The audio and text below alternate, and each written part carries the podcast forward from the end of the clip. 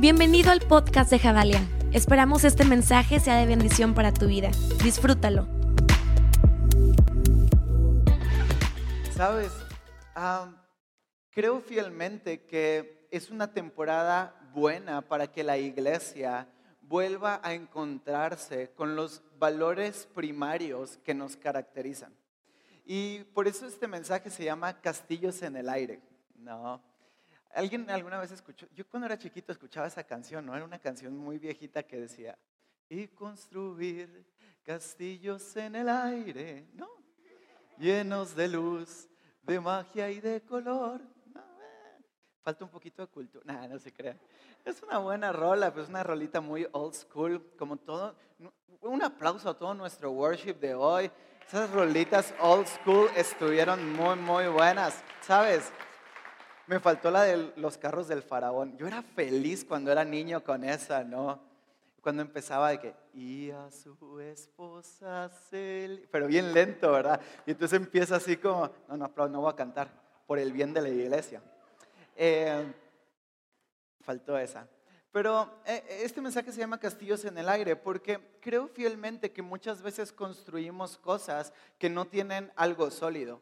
Construimos cosas que nosotros creemos que son importantes y que son necesarias para esta temporada de nuestra vida, pero cuando vemos el panorama amplio, nos damos cuenta que tal vez no es necesariamente algo valioso, que no es necesariamente algo que valga la pena.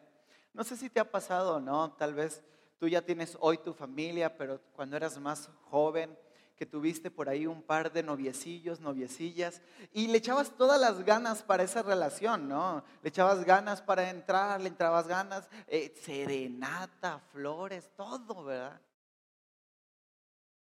Y después se acababa la relación, ¿no? ¿Y todo para qué? Dice el Salmo.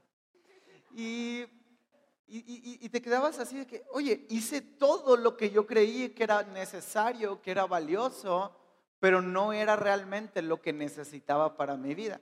Y tal vez años después te encontraste con la persona que Dios tenía para ti, te casaste, tienes una familia increíble, y, pero si recuerdas esos momentos donde te esforzaste tanto por algo, pero luego te diste cuenta que no valía la pena, eso a veces es construir castillos en el aire. Es hacer algo que consideras que es grande, que es bueno, que es increíble, pero que realmente no tiene un fundamento en este lugar, en esta tierra, que no va a trascender. ¿Cuántas cosas de tu vida hoy son castillos en el aire? Son cosas que estás hoy trabajando para verlas manifestadas, pero que no son necesariamente algo que deberías de estar haciendo hoy. No sé si me puedo explicar con esto, pero creo, no sé, tengo amigos. Yo soy una persona, puedo ser honesto y vulnerable con ustedes. Estamos en familia. Yo soy una persona que siempre quiere más.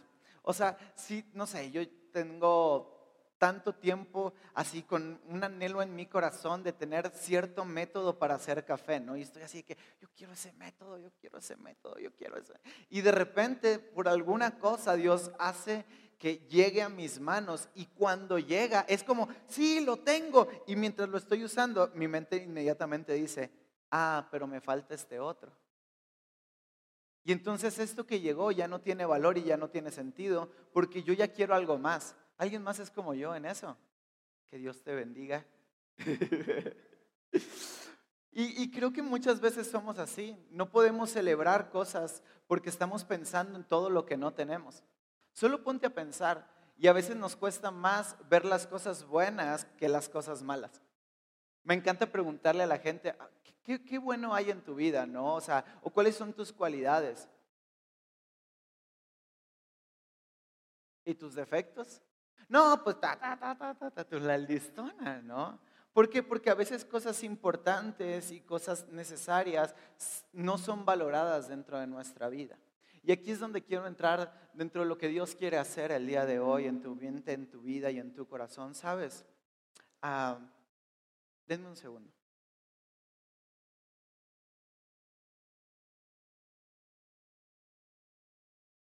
Ya. Eh, y es aquí donde quiero entrar a esto. Sabes, el peligro más grande de las cosas que se repiten es que se vuelven monótonas y cuando algo se vuelve monótono empieza a perder el valor de las cosas. No sé si te has puesto a pensar o no, he platicado con matrimonios que me dicen, sobre todo la esposa, ¿no? Me dice, es que cuando éramos novios, flores, regalos, serenata, desayunos todos los días, así en mi oficina me llegaba el Uber Eats así de que te amo, princesa de Dios. Eres como la voluntad de Dios, buena, agradable y perfecta. Vámonos. También los cristianos tenemos piropos, caray. Y ahora de casados, el buenos días en la mañana y una quesadilla y ya.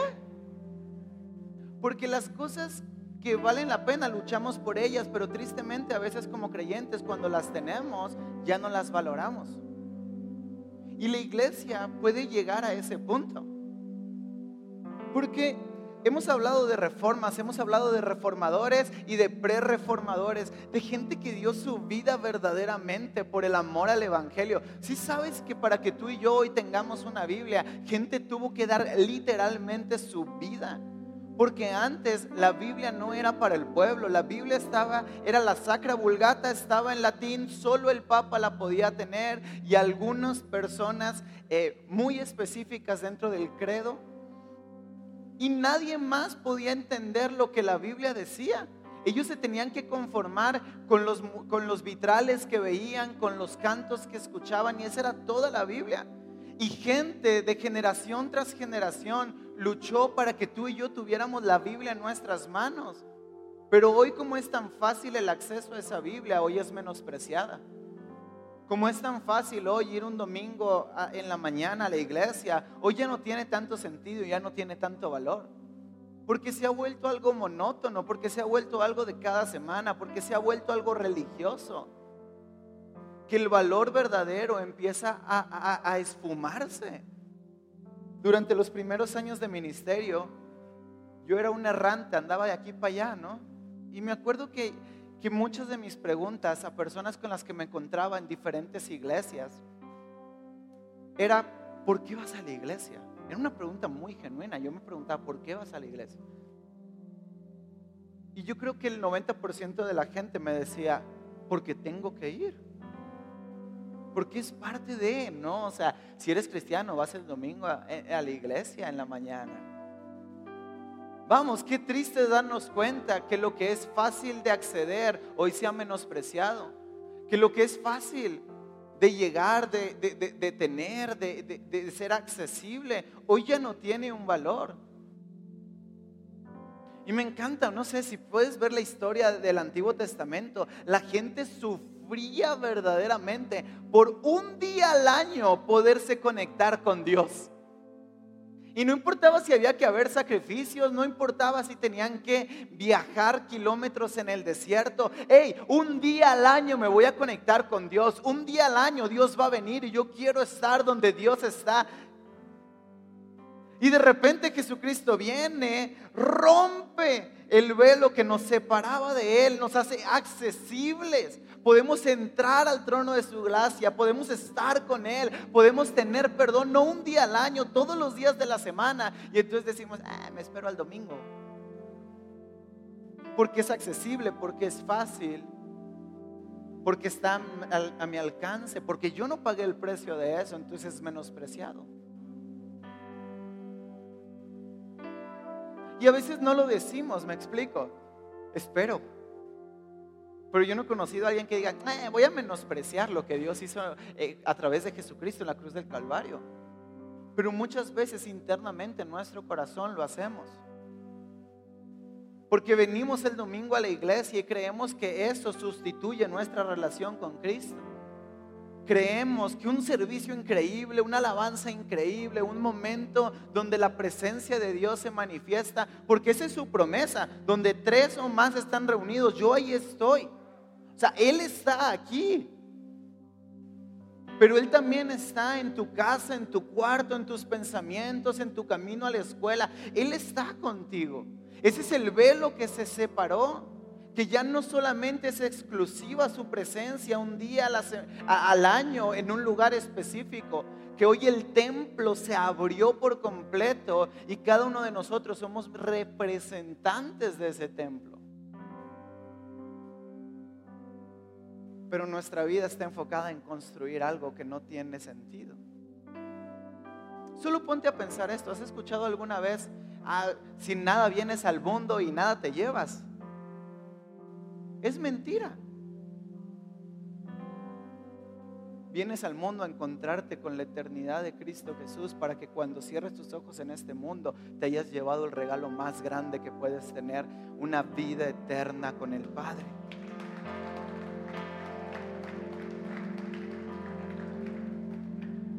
Pero el 80, 90, 95% de nuestro tiempo queremos construir algo en esta tierra que eso sí no nos lo vamos a llevar.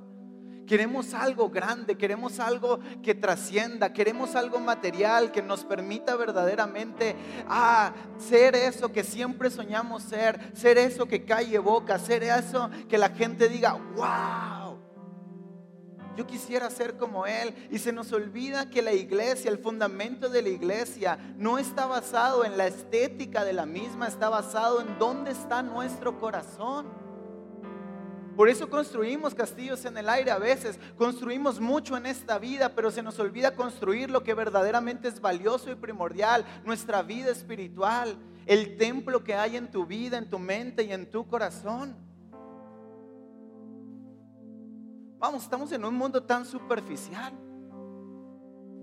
Me encanta algo que hace San Francisco de Asís. Y es, él, él, él usaba, es el primer eh, monje que se pone una cuerdita aquí amarrada en su túnica. ¿Y sabes por qué lo hacía? Para hacer una manifestación pública de que no tenía ni un solo bien material, pero que era rico en su espíritu. Y hoy en día, ¿cuál cuerdita? Entre más grande esté la marca de lo que estoy usando, mejor. No, si me voy a tatuar en la cara la marca de la ropa que uso para que vean lo que valgo por lo que tengo. Vamos, qué banal se ha vuelto el Evangelio, que hemos reducido la experiencia con el Espíritu Santo a 90 minutos un domingo en la mañana. Podemos ser sinceros y honestos, no. Estamos hablando de reformas. Y se nos olvida lo más básico y lo más primordial, que somos cristianos, no porque venimos los domingos en la mañana a la iglesia, que somos cristianos porque me despierto y estoy con Él, porque voy a la escuela y voy con Él, porque voy al trabajo y estoy con Él, porque estoy con mi esposa y estoy con Él, porque todo el tiempo Él es el que marca el camino hacia el cual yo voy a ir. Vamos, no podemos creer que somos cristianos porque venimos, cantamos, oramos. Somos cristianos porque vivimos una vida en base a lo que Él hizo en este mundo.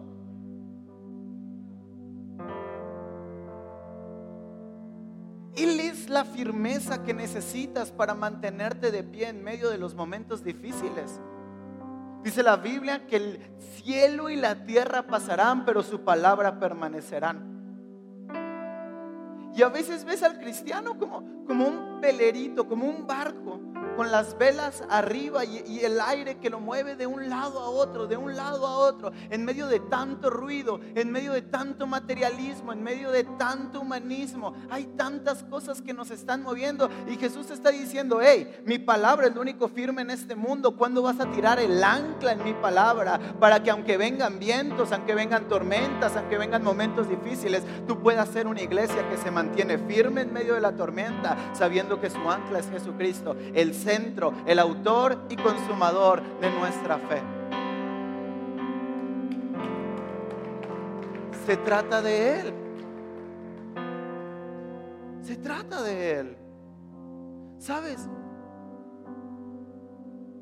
Lo que Lutero hizo cuando clavó las tesis eh, eh, eh, en la puerta no era algo nuevo. Lo que Lutero estaba escribiendo en sus tesis no era algo nuevo. Era simplemente algo que siempre había sido, pero se nos había olvidado. Y me da miedo hoy en día que la iglesia va tal vez en ese mismo ciclo, donde hay algo tan fundamental y tan básico que se nos empieza a olvidar. Nuestra relación con Él. lo que significa caminar en este mundo sabiendo que no estás solo, sabiendo que el Espíritu Santo está en medio de tus lágrimas, en medio de tus pensamientos, en medio de las cosas que no puedes entender, que cuando sientes que nadie te entiende, Él, Él está ahí contigo entendiendo lo que estás pensando y lo que estás sintiendo. Hablar de reformas no es hacer algo nuevo, hablar de reformas es volver al origen. Por eso Jabalia se llama Jabalia, me explico, porque simboliza ese primer lugar donde Adán y Eva caminaban completamente desnudos delante de la presencia de Dios y disfrutaban la vida que Jesucristo les había dado, donde no había apariencias, donde no me tenía que vestir bien para que piensen algo bueno de mí, donde podía ser tal cual es y decir, hey, estos son mis errores, este es mi pecado, pero pero, pero aquí está la gracia de Jesucristo para mostrarme un camino diferente y nuevo. Y hoy en día, el lugar que Dios diseñó para que fuéramos tal cual somos y su gracia nos transformara, lo hemos vestido de tantas cosas que ni siquiera permiten que podamos experimentar una relación con Jesús. Iglesia, Que tu vida crezca espiritualmente no está determinado por los 90 minutos de cualquier servicio al cual tú vayas. Que tu vida crezca y cambie. Es de esos 90 minutos que le diste a Dios antes de salir de tu casa. Yo sueño con una iglesia de gente que no venga a ver qué recibe de Dios, sino que venga a darse por completo a Dios. Ah, tengo que volver a decir eso. Yo creo en una iglesia de gente que no está esperando lo que Dios puede hacer por ellos. Yo creo en una iglesia de gente que dice, amo tanto a Dios que tengo que dar mi vida entera en devoción a Él. Tengo que ser generoso, tengo que ir por el perdido, tengo que predicar en donde quiera que yo esté. Tengo que hacer que otra vez la Biblia vuelva a ser el centro de nuestro palpitar y de nuestras creencias. Tu vida espiritual no la puedes basar en un pastor, no la puedes basar en un mensaje de domingo, no la puedes basar en un ambiente dominical. Tu vida espiritual tiene que estar basada en tu relación con Dios y en tu lectura de la palabra. Eso es lo único que te va a mantener cuando el mundo esté patas para arriba. Lo acabamos de vivir, todavía lo estamos viviendo. No puedo creer la cantidad de personas que negaron su fe en pandemia. Y gente muy visible que estaba súper dentro de la iglesia, hoy dice que es ateo. Solo porque hubo una crisis mundial. Y a mí me encantaría, y eso es algo que, que yo pongo en mi mente y en mi corazón, ¿qué pasaría si nosotros, vamos, nosotros como Jabalia, estuviéramos en el 1517 junto con Lutero y, supiéramos que el mantenernos firmes en la verdad nos iba a costar nuestra vida, ¿cuántos de nosotros nos mantendríamos firmes? Porque no solo porque hoy no nos cueste la vida, no quiere decir que no nos esté costando la vida espiritual que tenemos dentro. Y yo oro para que nuestros ojos se abran y podamos quitar de nuestros corazones todo lo que hemos puesto en lugar de Jesús. Todo lo que ha sido mejor para nosotros que estar en su presencia. Iglesia, amigos, les pregunto esto preguntándomelo a mí mismo.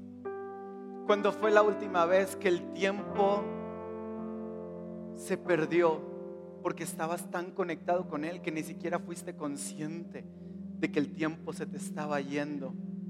En su presencia? ¿Cuándo fue la última vez que tu corazón estaba latiendo fuertemente en tu corazón porque sabías que todo estaba mal, pero que su presencia y su espíritu estaba contigo? ¿Cuándo fue la última vez que dijiste, no puedo esperar más tiempo, tengo que parar el carro, subir las ventanas y ponerme a orar porque necesito a Dios. ¿Cuándo fue la última vez que Él se volvió el anhelo más profundo de tu corazón? ¿Cuándo fue la última vez que no viniste un domingo a ver qué pasaba, que dijiste, ya quiero que sea la hora, porque necesito conectarme con mi Creador. ¿Cuándo fue la última vez que entendiste y sentiste en tu vida que Él era la razón por la cual hacíamos lo que hacíamos?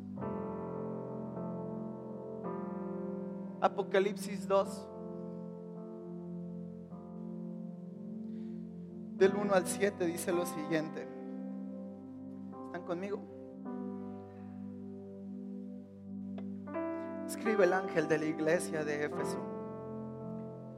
Esto dice el que tiene las siete estrellas en su mano derecha y se pasea en medio de los siete candelabros de oro. Conozco tus obras, tu duro trabajo y tu perseverancia. Sé que no puedes soportar a los malvados y que has puesto a prueba a los que dicen ser apóstoles, pero no lo son. Y has descubierto que son falsos. Has perseverado y sufrido por mi nombre sin desmayarte.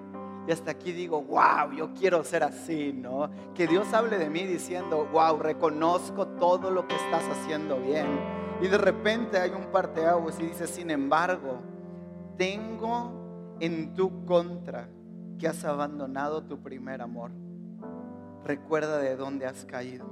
Arrepiéntete y vuelve a practicar las obras que qué? Que hacías en el principio. Si no te arrepientes, iré y quitaré de su lugar tu candelabro. Pero tienes a tu favor que aborreces las prácticas de los nicolaitas, los cuales yo también aborrezco. El que tenga oídos, que oiga lo que el Espíritu dice a las iglesias. El que salga vencedor, le daré derecho a comer del árbol de la vida que está en el paraíso. ¿Sabes qué es lo que más amo del cristianismo? Que no hay nada que puedas hacer con tus manos. Que no hay nada que podamos construir con nuestras manos más grande que lo que podemos construir con nuestros corazones. Y a veces esta monotonía, a veces esta religión nos ha hecho perder el rumbo. Llegamos temprano, vamos, y esto lo hablo para todos, para anfitriones, para mí, para cada persona que está en este lugar.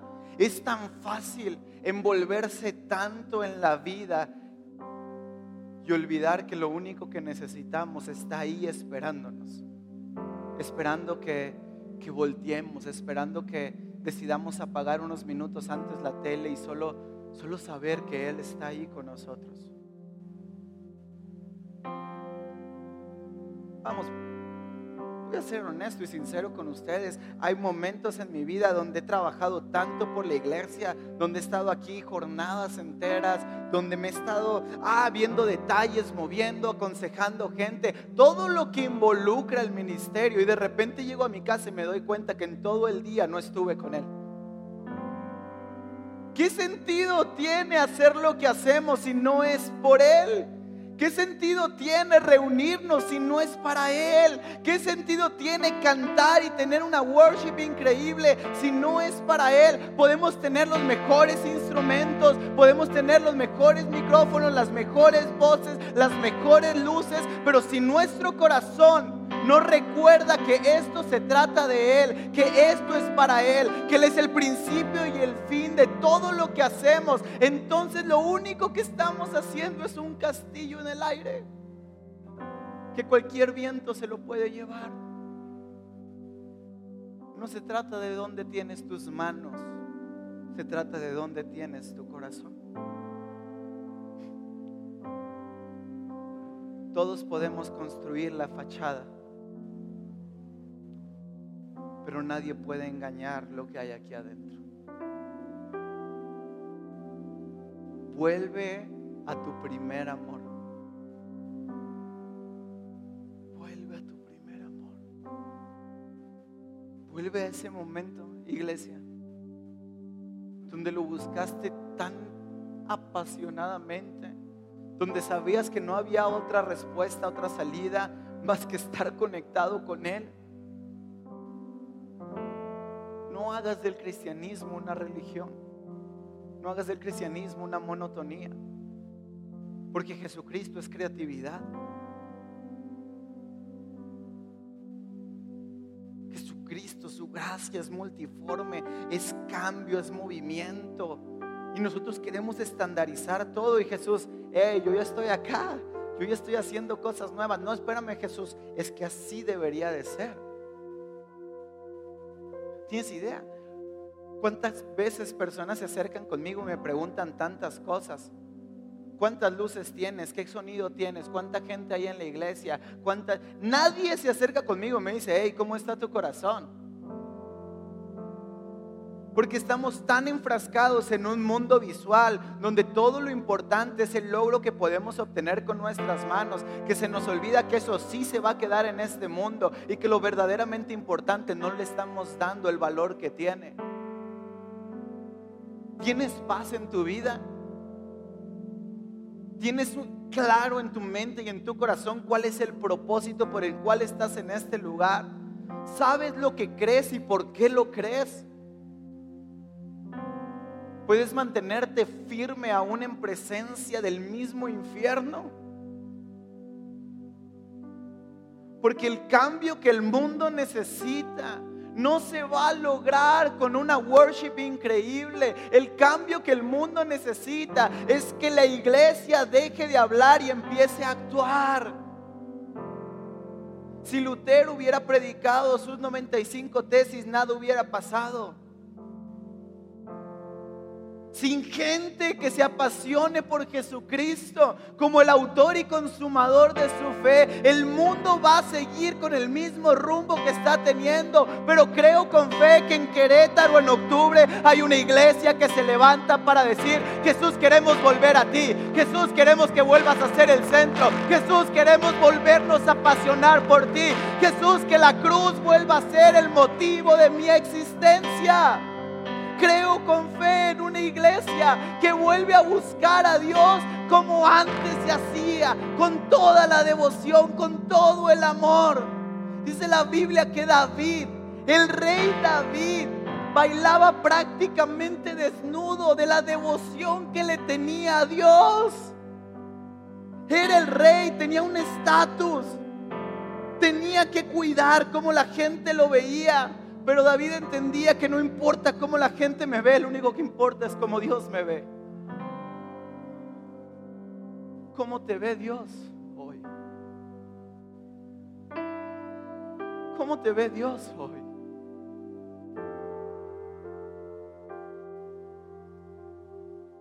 Tengo contra ti que has olvidado tu primer amor. Ah, ¿Te imaginas eso? ¿Te imaginas hacer tanto por Dios y llegar y decir, hey, gracias, todo lo que hiciste?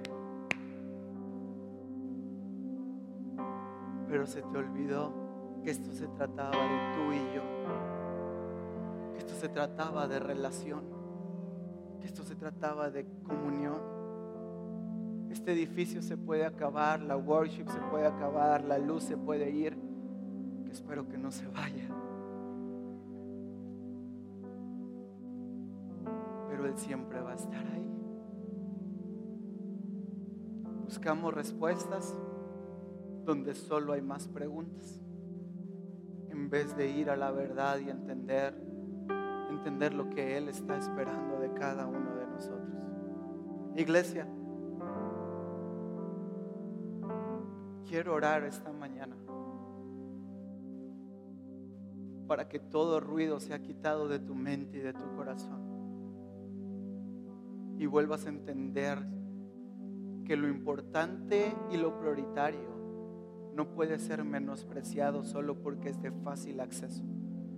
Porque el que a ti no te haya costado no quiere decir que no haya valido. Costó tanto que Dios sabía que ni tú ni yo lo podíamos pagar. Por eso Él mismo tuvo que venir a pagar el precio. Y a veces a veces queremos poner a la iglesia en vez de a Jesús.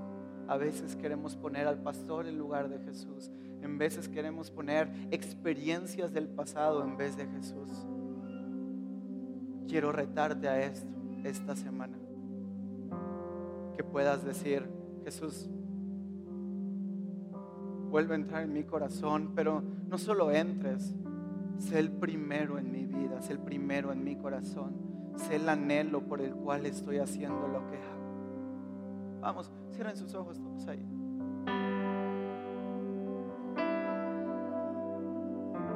Jesús, vamos, habla con Él.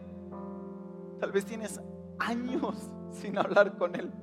Tal vez solo le has cantado, pero no has hablado. Has llevado serenata, pero no has entrado a cenar. Dale unos minutos. Jesús, aquí estoy. Tal como soy. Sin máscaras, sin pretensiones, sin estatus. Aquí estoy. Y quiero estar contigo. Quiero que entres a mi vida y quiero quiero volver a recordar por qué me levanté este domingo para venir a la iglesia. Quiero volver a sentir que tiene sentido lo que estamos haciendo. Vamos, vamos, vamos, dile Jesús. Tal vez es la primera vez que vengo a esta iglesia, pero pero no importa porque nunca se ha tratado de iglesias, nunca se ha tratado de banderas, nunca se ha tratado de logos, siempre se ha tratado de ti. Jesús, tú y yo. Jesús, tú y yo otra vez. Jesús, tú y tu iglesia otra vez. Espíritu Santo, quita todo, todo, todo, todo, todo lo que la iglesia haya puesto antes que tú. Quita todo lo que haya sido el primer lugar de nuestro corazón. Espíritu Santo, quita, quita, quita todo lo que esté estorbando, lo que tú quieres hacer en tu iglesia. Quita fachadas. Quita toda la arrogancia, todo el estatus. Y danos una fe sencilla solamente te ve a ti. Jesús, Jesús, solo tú y yo. Jesús, solo tú y yo. Olvídate que estás aquí, olvídate de la gente que hay alrededor, olvídate de lo que de la gente que está aquí en plataforma. Solo estamos tú y yo, Jesús. Solo estamos tú y yo. No hay nadie más, solo tú y yo. Solo tú y yo. Solo tú y yo. No necesito a nadie más, solo a ti. No necesito lo que creo que necesito, te necesito a ti. No necesito lo que he luchado durante años, te quiero a ti. Tú eres el porqué de mi vida, tú eres mi necesidad primaria, tú eres Jesús lo más valioso de la iglesia. Jesucristo vuelve a ser el centro de tu iglesia. Vuelve a ser el primero y el último. Gracias por escucharnos. Recuerda que juntos construimos la visión.